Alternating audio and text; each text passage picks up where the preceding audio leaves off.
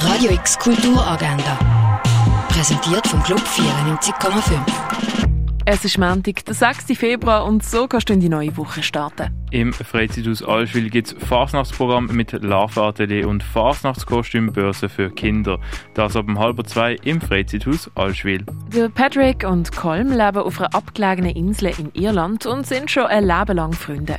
Plötzlich beschließt der Colm, die Freundschaft aber zu beenden und stellt dem Patrick ein Ultimatum. Der Ereignis fängt an zu eskalieren und komplett aus dem Ruder zu laufen.